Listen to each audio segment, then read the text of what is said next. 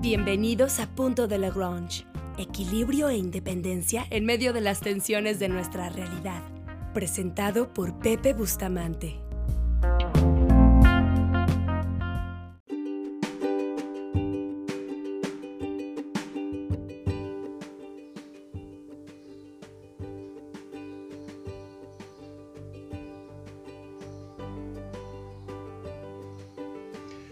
Bienvenidas y bienvenidos. Es un gusto estar una vez más con ustedes a través de este espacio que busca promover el diálogo, la reflexión y el pensamiento crítico.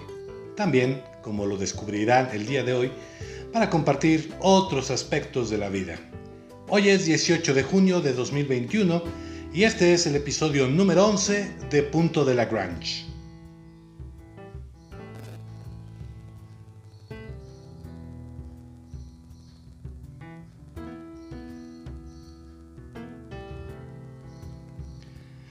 Por azares del destino, y a pesar de que tengo una obsesión compulsiva por llegar a tiempo a todos lados, he llegado tarde a muchos momentos de mi vida. Aprendí a nadar a los 12 años, a jugar fútbol a los 15, a conducir un automóvil a los 22, a hacerme independiente a los 35, al matrimonio a los 37 y a la paternidad a los 43. Más vale tarde que nunca.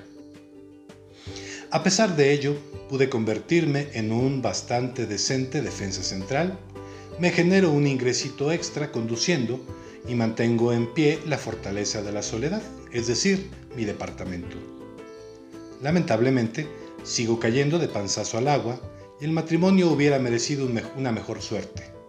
Así es la vida y la vida es buena. Pero mi más grande historia es la que quiero compartirles el día de hoy. Las almendritas, esta es la definición colectiva de mis hijas, que son gemelas visigóticas o cuatas, según el diccionario coloquial mexicano, nacieron una mañana fría de enero, hace cinco años. Mientras que para algunos es un accidente indeseado, en nuestro caso, concebirlas fue más difícil que parirlas. Y como verán más adelante, parirlas fue una aventura. Tratar de convertirse en padre cuando ya rebasaste la categoría de adulto contemporáneo entraña varios riesgos, como no poder concebir. Mis hijas no hubieran nacido sin el valor y la voluntad indeclinable de su mamá, el cariño de decenas de familiares y amigos, el compromiso y pericia de hombres y mujeres de ciencia y también por un poco de suerte. Por eso, su primera imagen de ultrasonido, siendo apenas un par de chicharitos aferrados con fuerza a la matriz de su mamá, fue una sinfonía de alegría, susto y esperanza. Todo revuelto, pero principalmente fue el inicio de unas semanas de alegría y de empezar a preparar la llegada al mundo de las pequeñas. Por eso nos cayó como balde de agua helada la confirmación de que algo había ido mal y que era necesario adelantar el nacimiento de las niñas, cuando apenas estaban en la semana 31 de gestación. Nuevamente, el valor y la voluntad de su mamá, el apoyo de familiares y amigos, y el compromiso y pericia de hombres y mujeres de ciencia sostuvieron a nuestras hijas en su hora más difícil.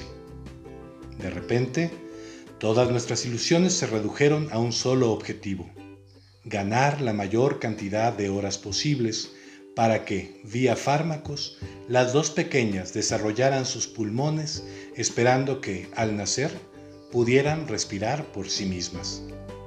Tres días después, primero Emma y luego Luciana saludaron el frío tapatío con un llanto poderoso, impulsado por sus propios pulmoncitos. Pero su aventura estaba apenas por iniciar.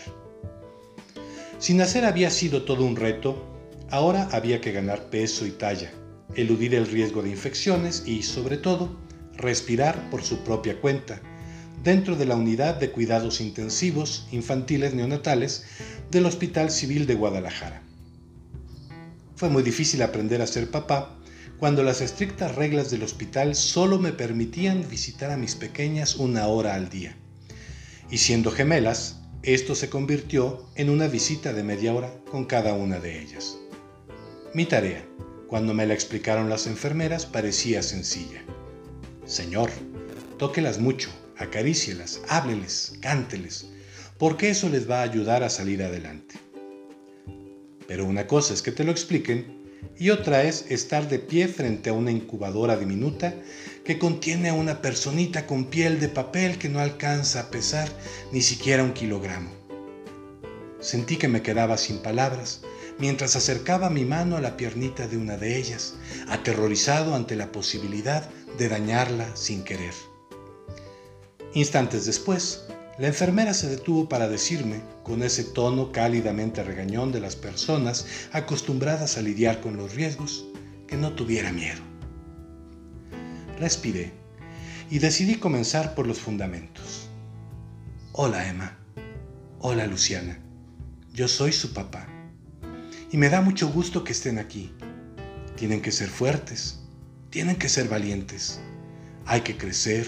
Hay que alimentarse hay que respirar, porque allá afuera hay un mundo maravilloso esperándolas con ansia.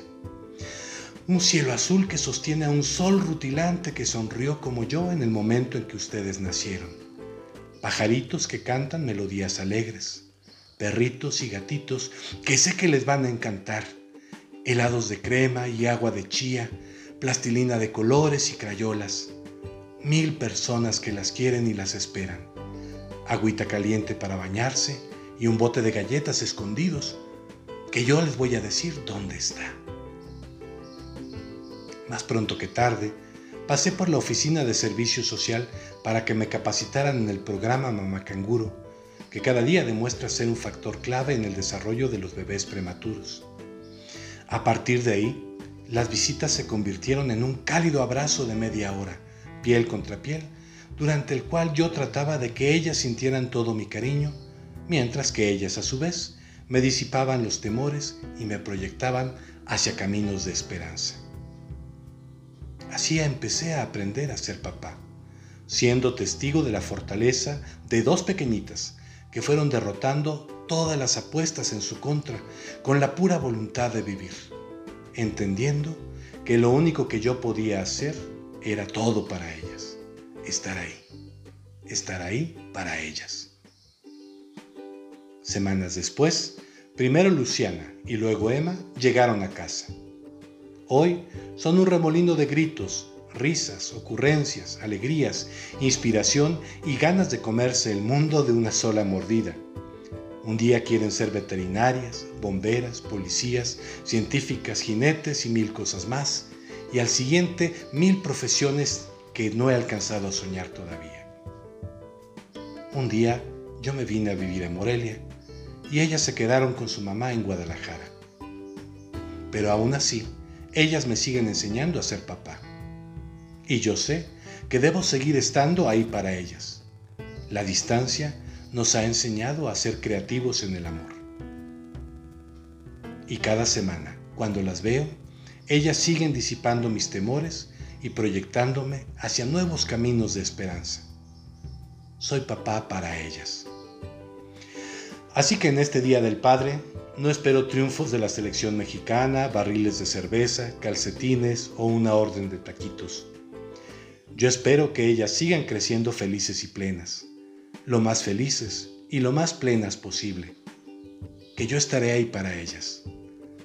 Este domingo se celebra en México el Día del Padre y más allá de memes y cotorreo, yo espero que muchos hombres descubran toda la alegría y felicidad que hay en abrazar el compromiso y la responsabilidad de ser papá. Disfruten mucho el día, colegas, y renueven su compromiso con sus hijos e hijas. Amigos y amigas, hasta aquí este breve punto de la Grange, que se va con mi felicitación más sincera para todos los papás que nos escuchan en México. Muchas gracias por su atención y nos escuchamos la próxima semana.